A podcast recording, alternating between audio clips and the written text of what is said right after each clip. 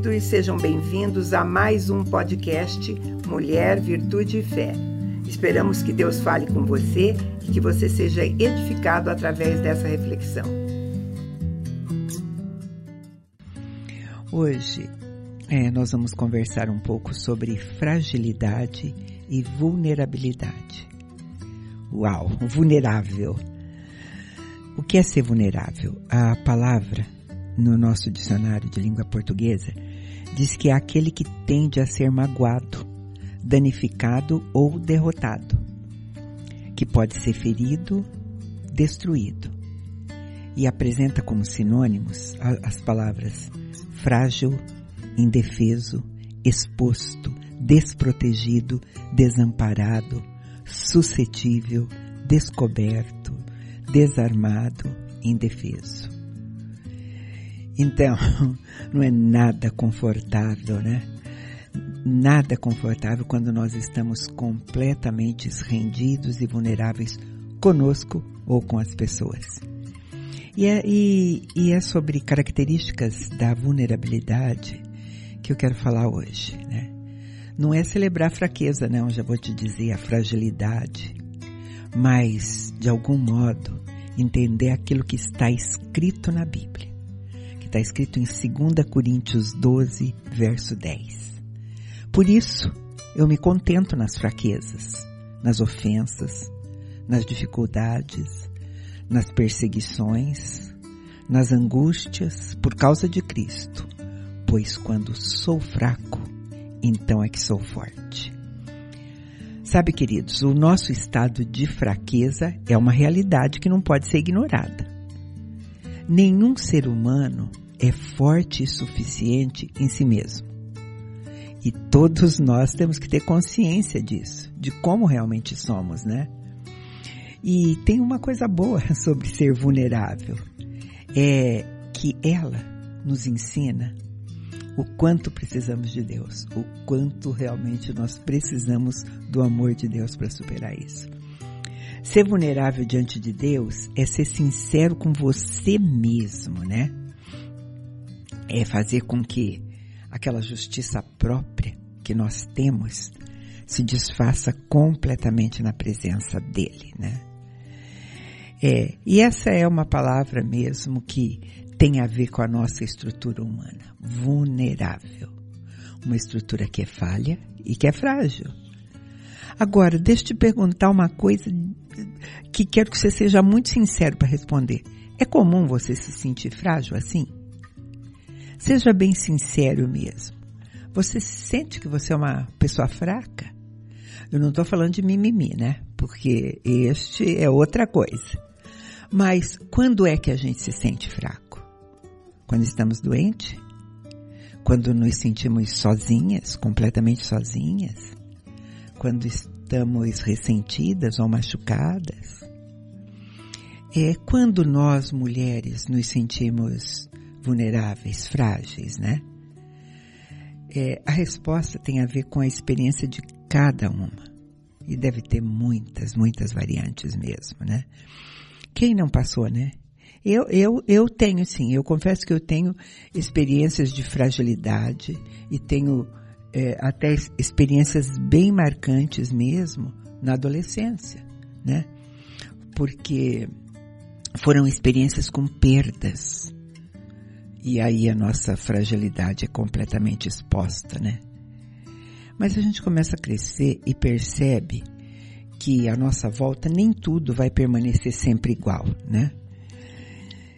os amados, os nossos amados, nem sempre vão agir da forma como a gente quer. Nem sempre eles vão estar no lugar que a gente gostaria que eles estivessem. E nesse crescimento, e isso vale para mim, eu aprendi de maneira muito dolorosa que a felicidade como eu conhecia, né, dependia de coisas que estavam completamente fora do meu controle. Eu lembro que nesse período da minha vida até o meu relacionamento com Deus foi abalado, sim. Sabe? Porque parecia que aquele que pode todas as coisas, que está em todos os lugares, que conhece tudo, naquele momento não tinha muito interesse pelos meus sentimentos, né? Esse período de fragilidade, de luto, também foi um período, um tempo de amadurecimento precoce, né? É a certeza que a gente vai ter. Eu não tenho controle de nada. Sou impotente, fato, sou frágil, né? E o jeito é procurar de novo aquele que tem o controle que eu nunca tive, né? E às vezes vão ser esses momentos de fragilidade mesmo que Deus vai usar para que a gente possa ter um verdadeiro encontro com Ele. Você sabe que eu já repeti aqui que eu sempre guardei comigo uma frase de um escritor americano, Ernest Hemingway, que ele disse que a vida fere a todos, mas algumas pessoas podem ficar fortes nos lugares feridos. Né? Então, queridos, nós sabemos que nada, ninguém, coisa alguma nesse mundo pode nos dar segurança. E isso tem que nos levar a confessar o Jesus, o Filho de Deus, como Senhor e Salvador das nossas vidas, né?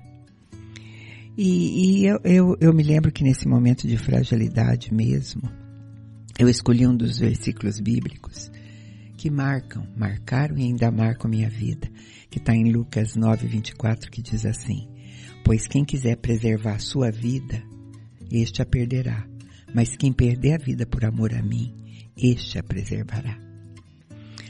Nós somos tão humanos quantos, alguns ou mais ou muitos personagens da Bíblia que mostraram essa vulnerabilidade né?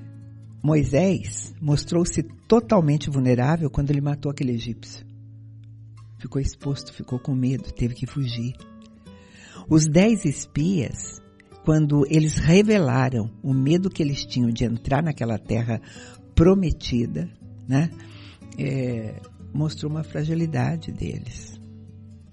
Jeremias, que não sabia falar, Pedro, que negou Jesus três vezes e cortou a orelha de um homem. Sabe, nós somos vulneráveis em gênero, em número e grau. E como lidar com essa vulnerabilidade? Então vamos olhar para alguns mitos sobre isso. O principal deles é enxergar a vulnerabilidade é, como um sinal de fraqueza. Se nós tentarmos nos proteger, né, de, de sermos vulneráveis, mascarando os nossos sentimentos, é, a gente vai entender isso é, como uma emoção negativa que pode dar lugar ao medo.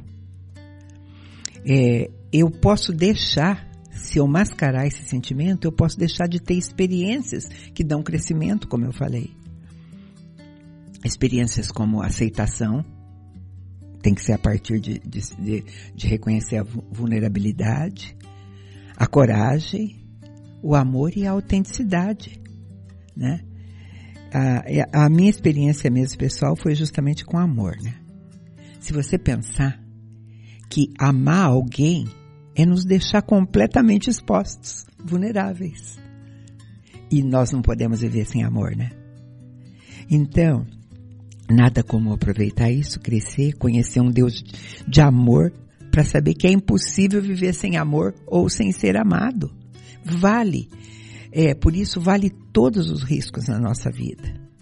Ninguém pode ter a garantia que todos os dias vai acordar e ter os amados ao nosso redor do jeito que a gente quer. A nossa vulnerabilidade, principalmente nessa área, precisa ser entendida, precisa ser acolhida. E a gente vai precisar ter coragem para isso, né? É a mesma coragem que a gente precisa para voltar para o jogo depois que a gente cai, né? Como nós nos sentimos quando estamos vulneráveis? Parece que a gente perdeu o controle de tudo. A gente não tem controle, né? Taquicardia, sudorese. Parece que a gente está à beira de um abismo. Parece que a gente está nu. Para mim, é, é, essa é uma das coisas mais fortes quando você está vulnerável, parece que você está nu. Quando a gente tem a oportunidade de perceber a vulnerabilidade, a gente também tem a oportunidade de buscar ajuda, né? Ou nos ajudar. Nós podemos nos ajudar. É, aí vem aquela pergunta, ah, então você acha que é, eu o tempo todo para todo mundo eu tenho que ser eu mesmo ou me expor? Ou será que a gente tem medo que as, do que verdadeiramente as pessoas possam ver em nós? Vamos ser bem, bem claros. O que, que a gente vê hoje nas redes sociais? A grande maioria das coisas que você vê é só momentos felizes, né? Como se isso fosse uma realidade eterna. Quando você vê aquelas postagens dúbias, sabe? Que você não tem certeza para quem são dirigidas ou se aquilo está acontecendo, você fica surpreso até.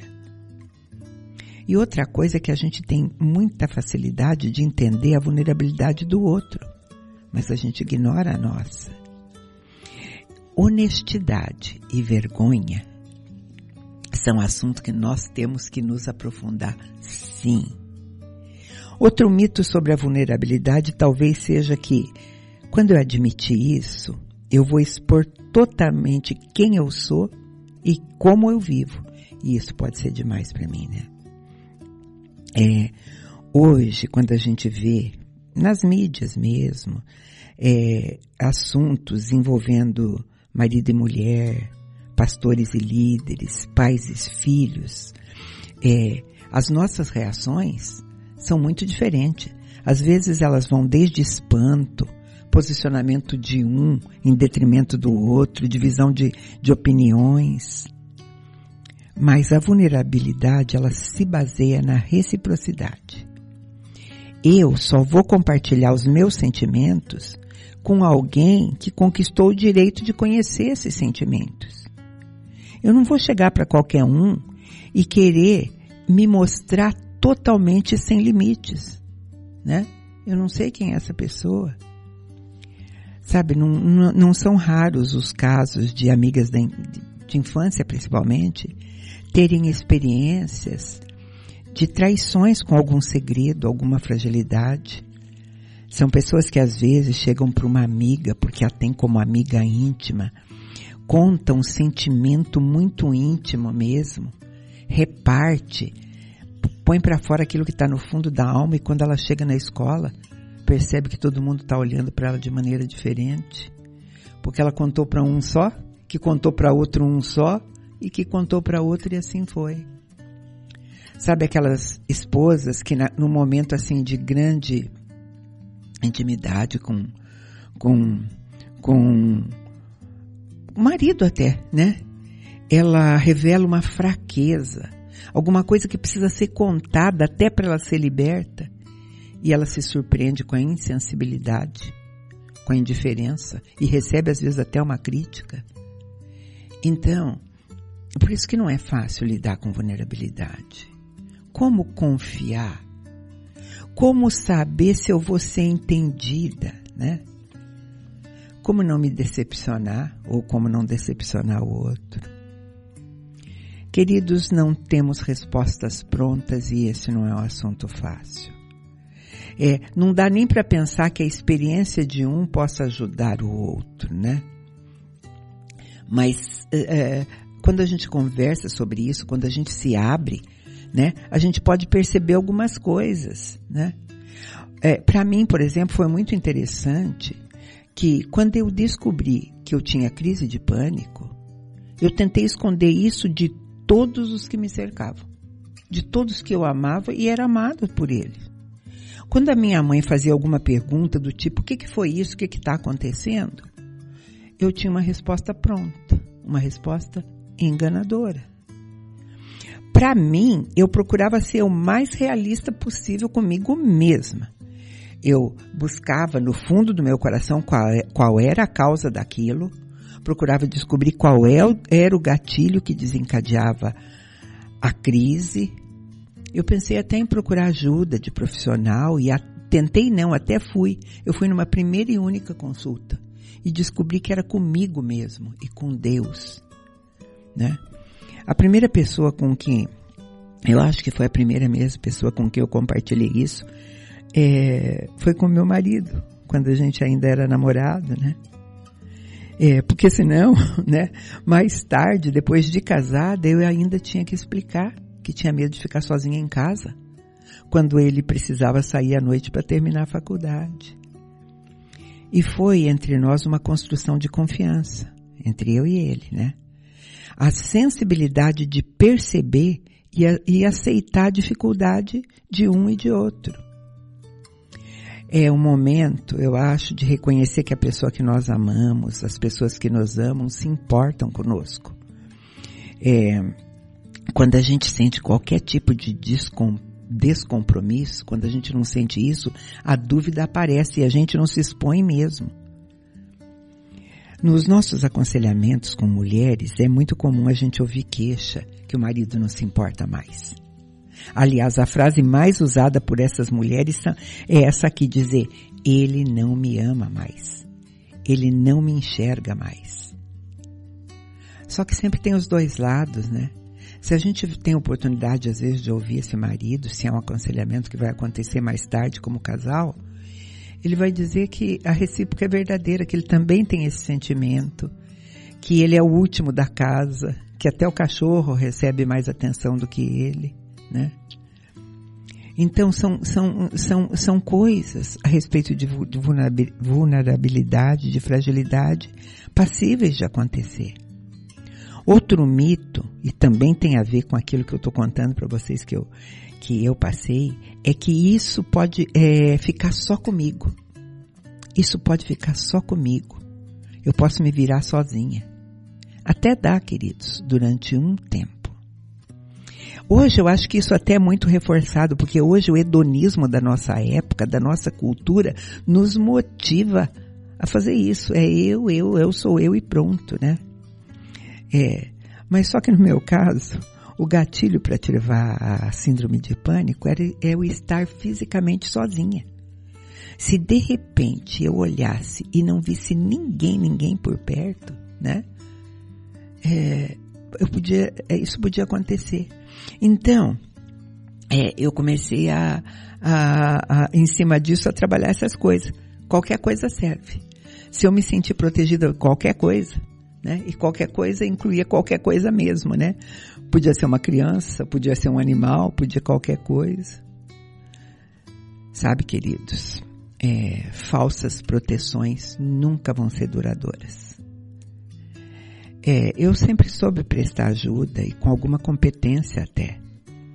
Mas tem hora que a gente mesmo precisa aprender e pedir ajuda. Aí eu tive experiências muito ruins para superar tudo isso.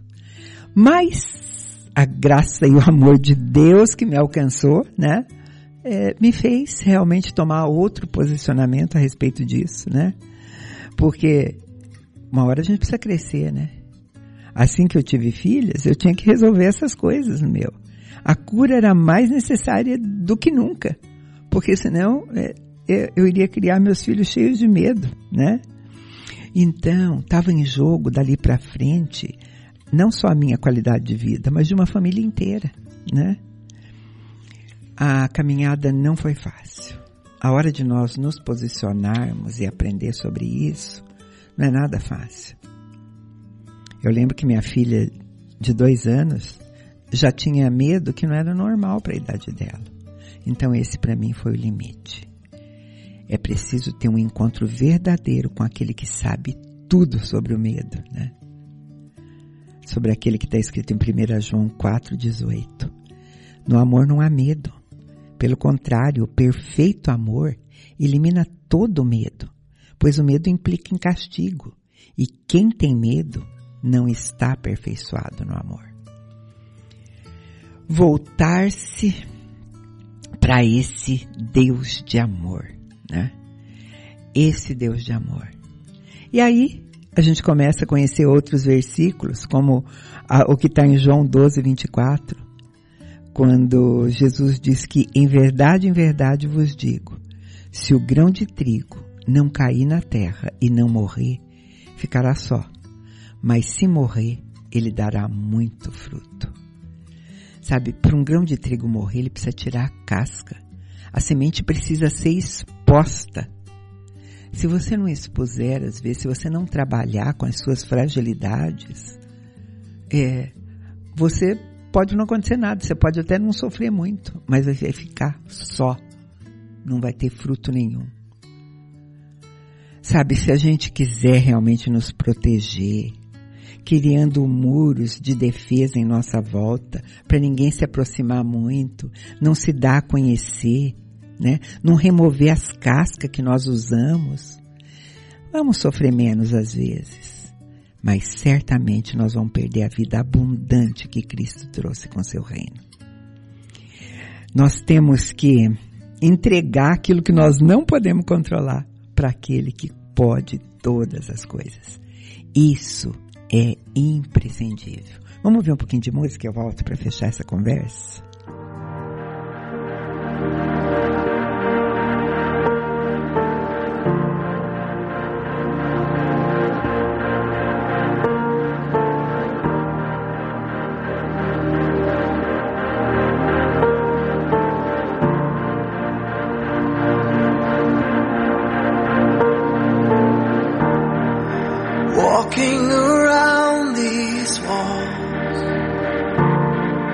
I thought by now they'd fall.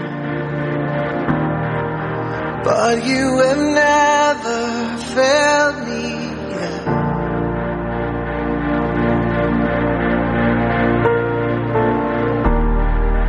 waiting for change to come. Knowing the battle's won, for you have never. Queridos, nós precisamos ter consciência da nossa vulnerabilidade, da nossa fraqueza, da nossa tendência ao erro e, e ao fracasso. Nós precisamos aprender a não justificar isso, porque a gente é especialista, né? A gente não pode permitir que a nossa vulnerabilidade defina as nossas atitudes, os nossos atos. Quando nós é, somos vulneráveis, nós estamos permitindo que Deus nos ame como nós somos. E em meio a esse processo de vulnerabilidade, eu vou encontrar a graça de Deus. Isso se trata de uma escolha, queridos, de um estilo de vida, onde eu sou acessível e sou transparente comigo e com Deus. E dá para estender alguma coisa com as pessoas, né?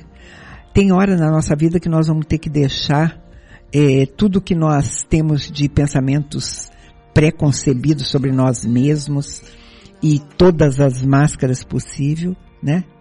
E se deixar conhecer. Sabe, a gente não tem que expor só as qualidades e força, mas às vezes é bênção a gente poder compartilhar uma fraqueza, uma fragilidade. Isso nos leva a um lugar de firmeza em Deus que é o único lugar onde a gente é inabalável. Se a gente faz isso, nós vamos ter a convicção que todas as coisas provêm dele e não de nós. Tudo que eu tenho vem de Deus. A gente pode orar sim. Senhor, tu, tu me sondas, me conhece. O Senhor sabe quando eu me levanto, quando eu acordo, o Senhor sabe todos os meus pensamentos. Né? Antes que uma palavra me chegue à língua, você já conhece inteiramente. Aí a gente diz, prova-me. Conhece as minhas inquietações. A gente precisa fazer esse tipo de oração, ver se as minhas condutas estão de acordo. E me dirige pelo caminho eterno.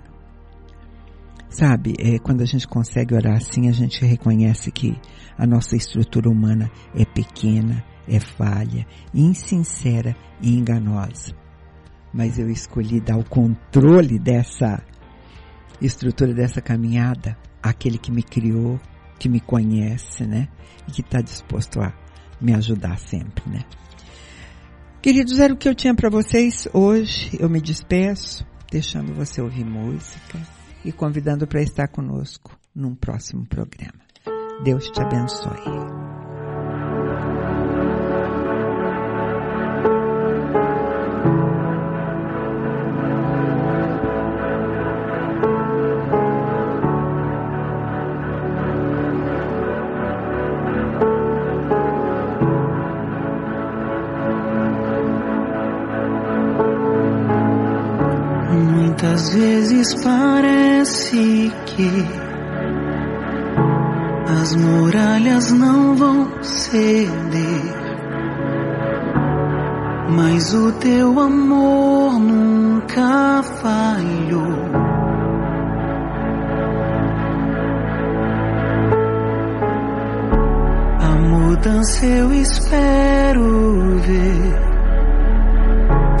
A vitória está em tuas mãos. Sim, o teu amor nunca falhou.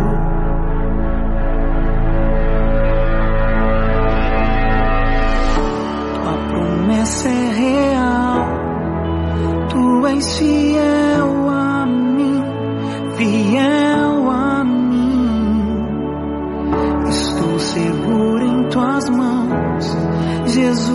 confio em ti, nunca falha.